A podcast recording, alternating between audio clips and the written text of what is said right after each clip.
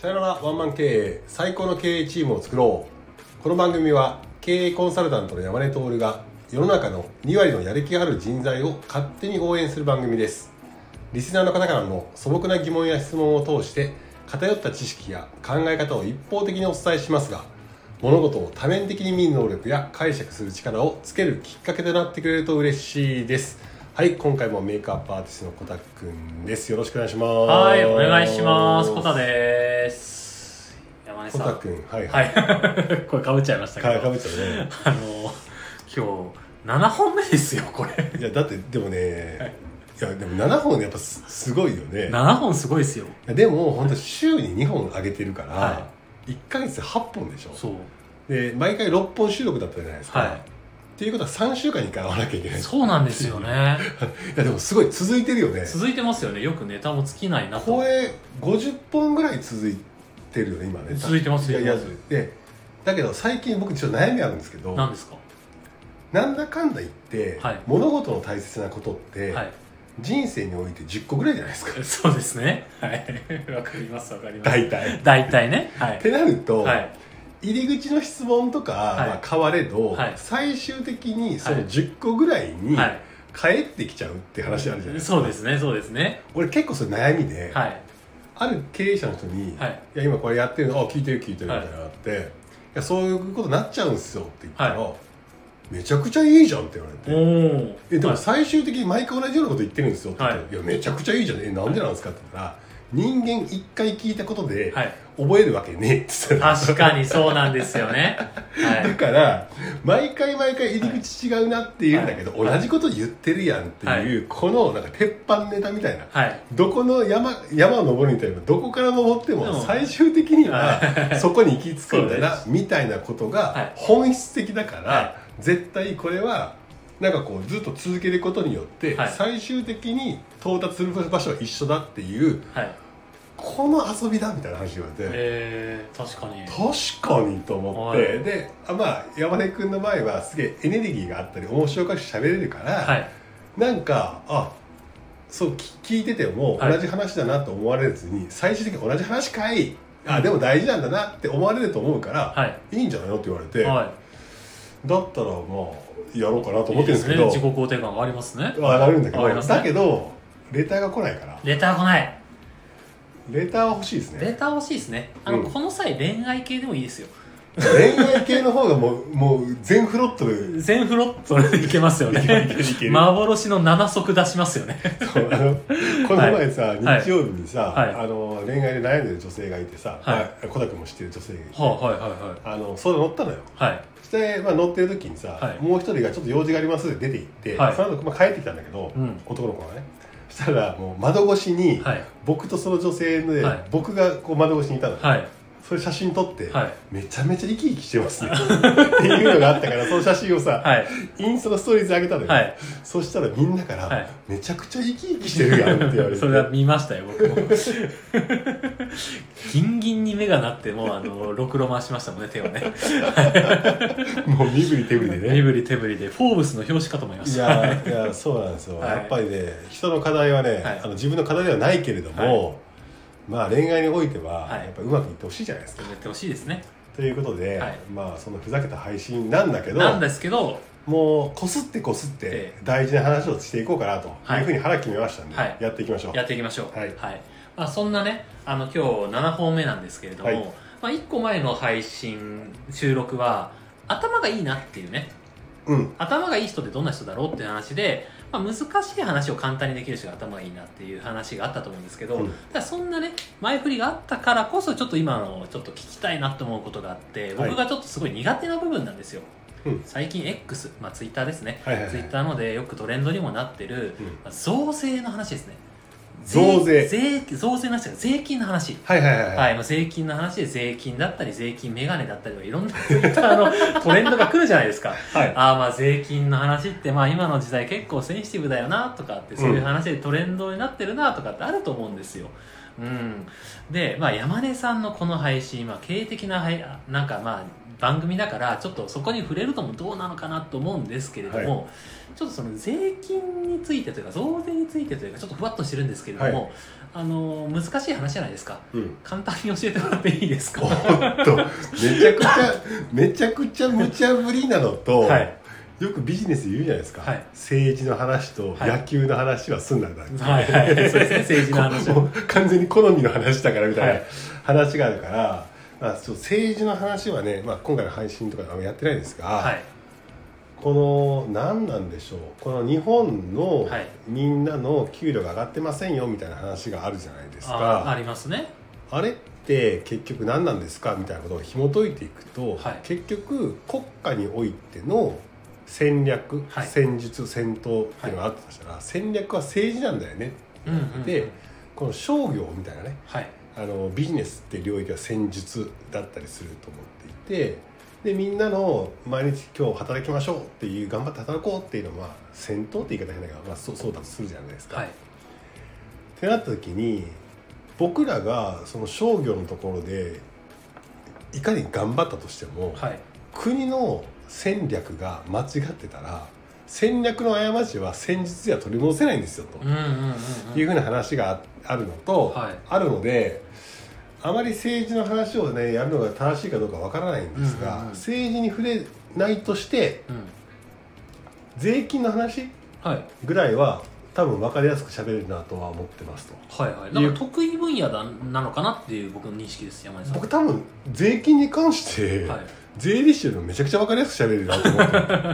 で最近さあの YouTube ではい。税理士さんがやってるやつはさすがにプロだなと思ったりするけど、うんうんうんうん。彼らほどはうまく喋れないかもしれないけど多分喋れるなとは思っているっていうのともう塩返しくってエッセンスを加えるとさ俺の方がいけるんじゃないかああなるほど。思ってるんでぜひ。ちょっと今回それ喋っていいですか？もちろん。あのそれで言うとはい。コタ君ははい。自分の、はいえー国に払っている税金がはい。どういうふうに計算されて、はい。年間どれぐらい支払ってるっていうのは意識ありますか、正直ないっすね。うん。なんか確定申告とか、うん。なんかそういうのするじゃないですか,、うん。だからその時にちょっと意識するかなぐらいでなんか言ってしまうともう言われた通りのものを払ってそれがどういう計算なのかとかはよく分かってないです。あなるほど。でもそれで言うと、はい。そうか。確かにコタ君はフリーランスだから、はい。年に1回確定申告の時期にはい。そこと向き合う場所があるじゃないですか。場所が一応あります。なんでそれで言うと多はい。分日本の人で働いている人だからフリーランス人口まだ少ないから、はい。それでいくとサラリーマンよりも多分その辺のことは多分長けてると思います。感覚的にあ感覚的にも。だって一般的に自分で計算するのもねそうですね。って話じゃないですか、はいなんで長けてると思ってて、はい。今聞いてる人の多くは、まあ、経営者の人もいればサラリーマンの人もいると思ってますと、はい。じゃあ経営者の人が税金のこと詳しいかとそうでもなかったりするし、うんうんサラリーマンの人はほぼほぼ無知です。うんはいはいはい。で自分の税金がどうやって計算されているかっていうことに対して多分日本人でちゃんとか喋ってって言って喋れる人ってはい。5%もいないんじゃないかなっていうぐらいな感覚はいはい。なんですよ、だからまあ知らなくて当然だなっていうのがあってじゃあなぜそういうことになってるのかっていうとはい。あの聞いた話だから正しい正確かどうかわかんないけどアメリカの方って自分たちで確定申告みたいなのやるらしいよね。うーんはでも日本の場合ってはい。企業がやってくれるじゃん。やってくれてた。でしょ？はい。だから給料明細ではい。年収500万ですって言って給料明細がペロンと来て、うん。まあ手取りが、うん、いくらみたいな話じゃないですか。そうですね。あの社会保険料が引かれていて、はいはい。所得税住民税引かれていて、まあ、こんなもんかっていうのをもう何も考えず受け入れてるわけじゃないですか。そうですね。まあ、かくいう私も、はい。あの若い頃経営してた時とかっていうのは、はい。まあ、サラリーマンみたいな計算方法なので、あもうそんなもんだと思ってたんですけど、うん。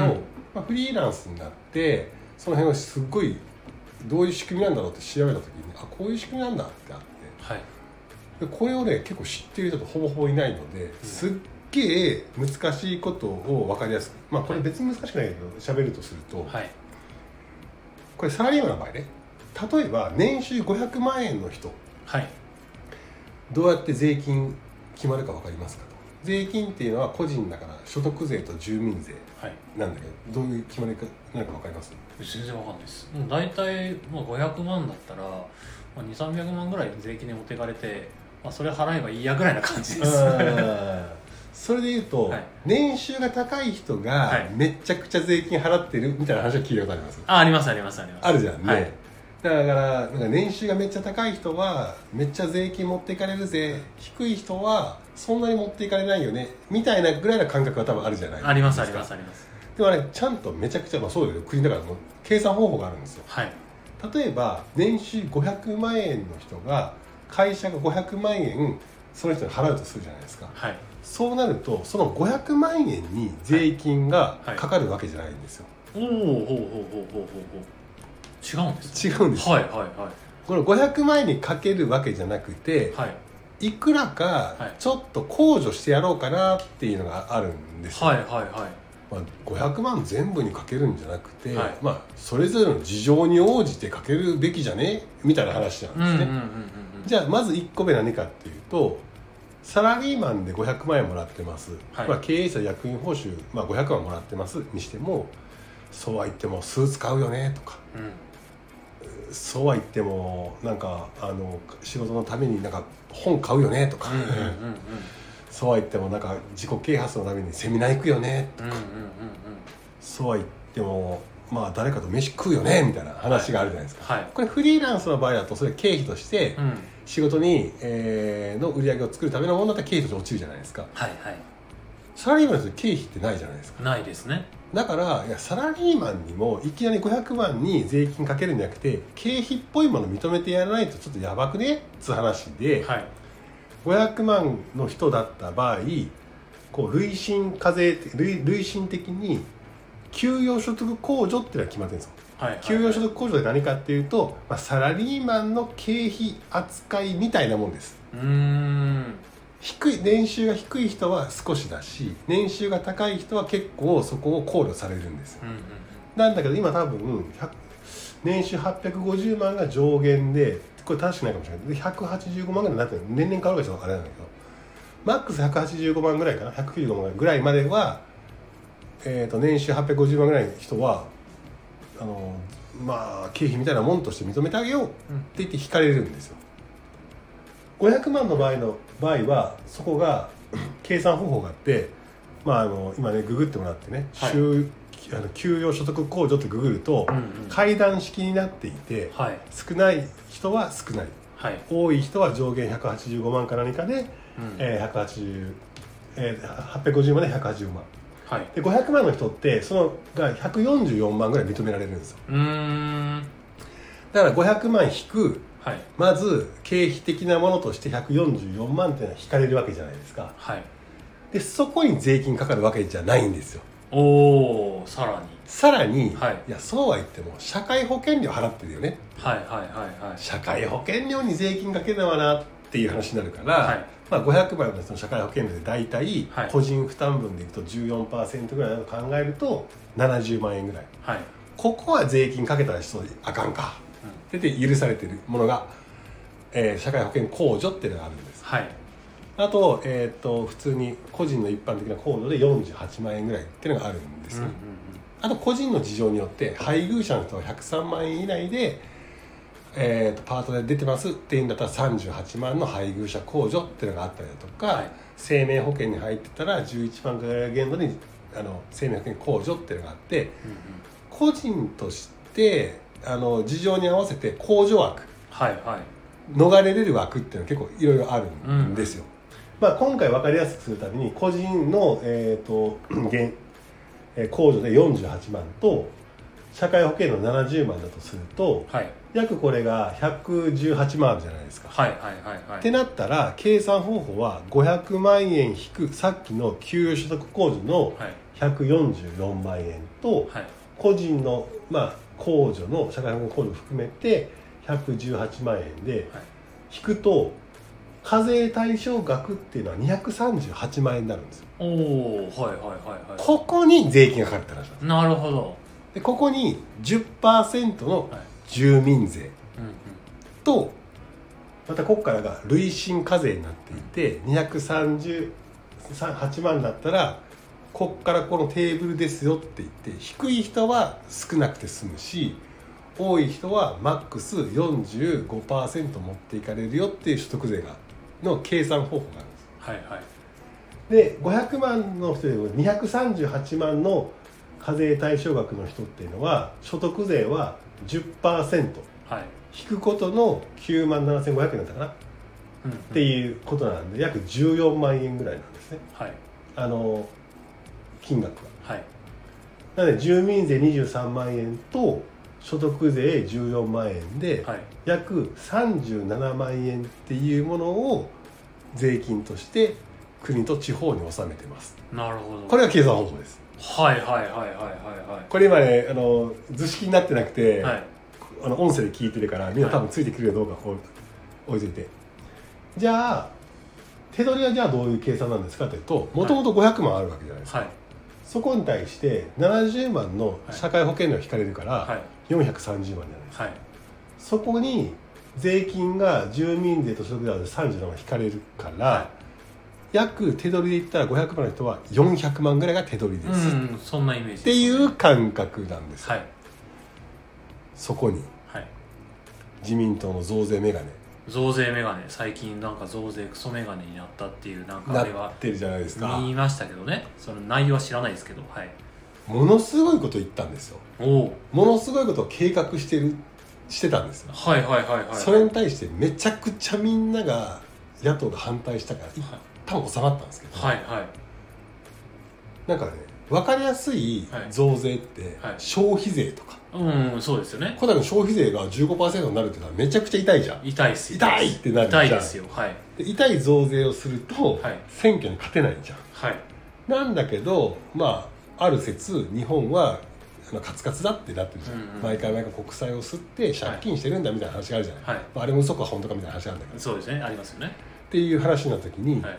国としては健全な財政をするために、はい。税金をいっぱい取りたいわけよ。うん今回、えー、と3年連続過去最高増増収、えー税収です。税収。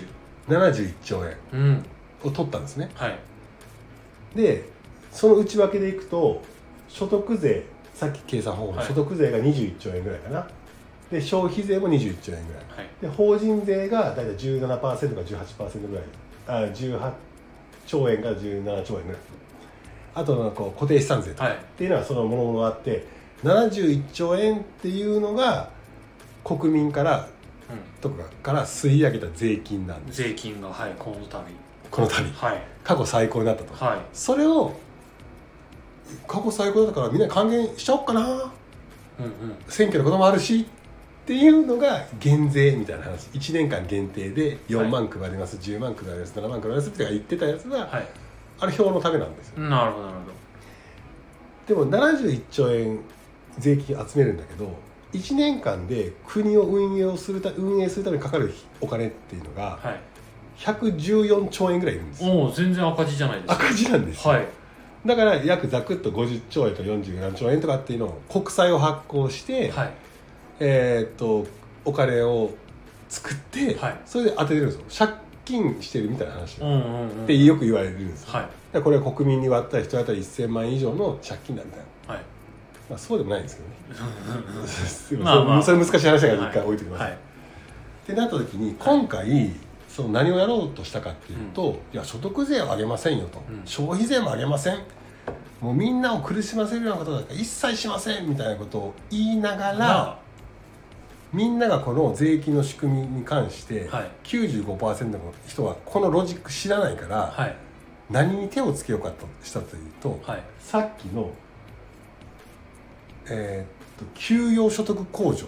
はいはいはい500万の人は144万円、んうん。まあ、サラリーマンとしても経費として認めてやろうかなみたいなやつがあったわけですよ、はい。それを一律か3%にしようぜ。みたいなことを言い始めたんですよ。はいはいはいはい。だから500万の人でも144万円はまあ仕事するために経費使ってんなって言ってたやつを500万の3%って言ったらえー、15万？15万。15万だけでよくね？みたいな話になったんですよ、やば。はい。それで計算すると500万引くさっき140万引いたけど、はい500万引くはい。15万引くはい。個人的な控除はいああるとしたら、はなんと課税課税対象額がはい。367万になるんですうんうんうんうん。そうしたら住民税は10%が36万はい。取られて所得税も累進課税上がっているから31万取られて、はい税金がさっき37万円に済んだのが67万円払わなきゃいけない。なるほ月々で言うと2万円5千円手取りが減るっていうど、うん、このステレステレス増税。ああ確かに。消費税上げるってうわーって言われるじゃん、うん。所得税上げるってうわーって言われるじゃん。給与所得控除ってことなんか誰も知らないから。知らない。そこをいじったろ会の。はい。っていうのが今回出そうとしてはいあまりにもそれはやばいっつって、うわーってなったこんなに今苦しんでて、はい。で物価が上がっていて、うんはい。名目賃金実質賃金って言って、名目賃金っていうのはもらってる金額が増えるのが名目賃金。はい。でも実質賃金っていうのは2%給料は増えたけど物価が3%上がってたら、はいはい。名目賃金はマイナス1%じゃん、うんうんうんうん。今どうなってるかっていうと名目賃金は上がってるんだがはい。物価高騰がそれ以上になってるから、うんうん。実質うん。感じられる実質の賃金は下がってるんですよ。はいはいはいで賃上げ賃上げとかって言ってるけど、はい。はい賃上げした中で誰も知らない95%が知らない給与所得控除のところをうん。いじってう増税をしようとして手取りを減らそうとしてるってなったらんは経済がうまくいくわけねえじゃん。っいそうですね。ていう話になってるけど、はいこのことを理解して、うん。ここまで喋れなくても、うん理解してる人はほぼいないよね。うんいない。っていう話なんですよ。はいはい。ああやっと理解した。これをい。理解して、はい。イエス・オア・ノうん。ーって言って選挙に行くのが本来民主主義でしょ？はいっていう話なんですけど、こんな感じで国がまあどんな政策取るかによってそこの選択の方がやっぱり戦略のせんあの過ちは戦術性取り戻せないよって話なんでいくら商売人が頑張ったって難しいよねみたいなことはあるから、はい。ちゃんと視点を上げてマクロな考え方とか政治とかにも興味は持った方がいいよねって話です。ああなるほど。確かに。それを聞いたら確かに増税メガネって言われるのは仕方ないなっていう。そうそう。そう僕なんでそんな言われてんだろうって思ってたんですよ、うん。正直、なんかまあ。こ今回減税をしてくれるって言ってるしね。そうそうそうそうそう。増税増税。確かに増税言うっていうのは分かってたけどたしなんでだろうって思ってたんですけど確かにそれはまあクソもつきますね。そう。だから今もう支持率28%ぐらい切ったとか言ってるじゃない？はいであとはもうサラリーマンの人に聞いてくださいよと。はい。今ってその通勤手当って出てるじゃない、はい。距離に応じてマックス2万円まで出します3万円まで出します。うんうんうん。これも所得じゃねえっつって。はい。へえいうような議論も出てきてたんですよ。はい。どんだけ金取んねんみたいな話がうんうん。あって、で僕も経済のことに関して確信持てないから言えないけど、はい。一つのあの事実ベースの話をすると、はい。消費税が始まったのって1989年かな？かなんかなんで、はいはいはい。確か僕が多分小学校 10,、えー、と10歳ぐらいの時だったの。で、はい。その時3%になった、うんうんうんうん。で今のずあの税収が71兆円って言ってるじゃん、はい。でそのうち消費税が21兆円って言ってるじゃない、はい。当時の税収が58兆円ぐらいだったんだよ。はいはい。でそれが今、えー、71円までなりましたって話なんだけど当時消費税がなかったも、うん。じゃあどっから取ってたのと法人税とか結構法人税率が高か高かったんですよ、でで所得税も儲かってたし、うん。給与も高かったから取ってたのね、はい。それで58兆円ぐらいがあったの。よでしょ消費税を上げた瞬間に法人税下げてるのうーん。毎回毎回消費税が上がるために法人税下がるのよ。ああそうなんですね。何かと経団経団連が票を持ってるからね、はいはいはいはしょだって経団連はさ、いはい。あのー法人税安くしてもらったら票を上げるよって言ったらそれにな「はいはい」って言うでしょ？そうですね。みたいな話があるわけですよ、はい。でなんでその消費税上げて法人下げてるんですよ。うんうんうん。その結果大企業の内部留保っていうねはい。あの企業に貯めてるお金っはい。ていうのがまた過去最高になってるんですよ。えー、そうなんです551兆円になってるんですよ、へえその1989年の時って100兆円ぐらいだこのうん何年間何さ30年間ぐらい25年間ぐらいで400兆円ぐらい増ええて450兆円か、はい。増えてるんですよ。これそもそもみんなの給料として払われてたら、はい。経済もっと良くなってたんじゃないかとか。うんうんうんうん。企業もそっちの方が潤ってたんじゃないかみたいな論調もあってこれ確かに言えないし、はい。僕も断定できないし断定できるものではないけど、はいそんなことを知らない日本人っうんうん。ていう話なんですよね。っていうのは課題だな問題だなとは思ってます。なるほど、確かに。なんか今の話を聞いて、まあ、口頭でのうんラジオでの音声の話なんで、まあなんかそのさっきのねなんかちょっと表にしないと見ない図にしないと分かんない部分があるかもしれないけどなんとなくこのなんかい話を聞いてあなんかそういうことだったんだっていうちょっと興味を持ってもらえるきっかけになるといいですよね。案外はい。難しくないのよ、確かにね。そんなに、そうですね。まあ、経済論になると難しいけど、はい。今何が起きてんだっていう事実ベースは難しくなくて、うんうん。あの家計と一緒みたいなの。はい。あの114万円かかります。111兆円かかります国、はい。みたいな、あで その時のはい。お父さんの収入は、はい。あの71兆円です、はい。みたいなはい。はい。はい。話よ、っていうでも借金してるけど、はい。日本資産持ってますみたいな話もあって、ちょっとそこ複雑になるけど、うんさっき今言った税金の話とかっていうのは普通にただ単に今まで興味がないからうん。調べてないだけで、うん。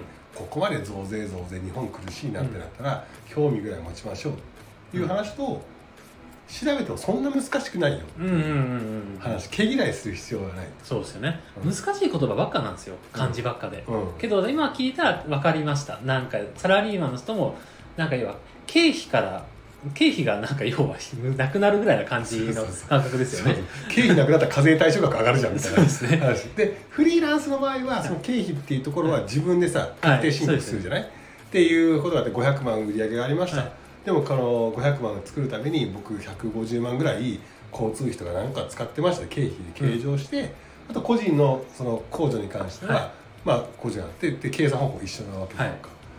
でも本当にサラリーマンは知らないね、そうですね。う確かに。なのでまあそれをこれを聞いた方々はちょっとねあの自分ごとになっていく期間を持っていただけるといいんじゃないでしょうかと。ん、めちゃくちゃ長く喋っちゃいました、は いそうですね。難しい話を簡単にということなんですけど。いやでもマジではい。2, 2万5千円減るって大変いじゃん。や大変ですよね。でそれしれっとやって、はい。給料明細で俺の年収500万で変わってないとかって言ってても、はい、手取りがね 手取りが低くなって。年間30万ぐらい減ってるっていう話で、今本当にあの一気が起きるぐらいですよ。レベルで言ったら、五公五民ですからうんね、うん。今 47.5%47.9% ぐらいはい。なんだかんだで召し上げられてます。そうですよね。国が違えばクーデターが起きてますからね。起きてます、はい。起きてます あのそんなね渦中にいる我々ということなので少しでも興味を持っていただけたらなと思います。ここはね興味を持ってほしいですね。そうですね。はいというわけでですねまあそういう話も含めてあの質問やレターがございましたら質問や感想ございましたらコメント欄やレターでお願いします。もしくはね概要欄にございます、えー山根さんの公式 LINE の方にお願いいたします。そしてそして、まあ、引き続き山根塾募集しておりますのでやる気のある2割の方が来ていただけたらなと思いますので実際にこの場で、えー質問したり収録を聞いたりしたい方がいらっしゃいましたらぜひこちらの方も募集しておりますのでお問い合わせください。というわけで最後まで聞いていただきありがとうございました、はいありがとうございました。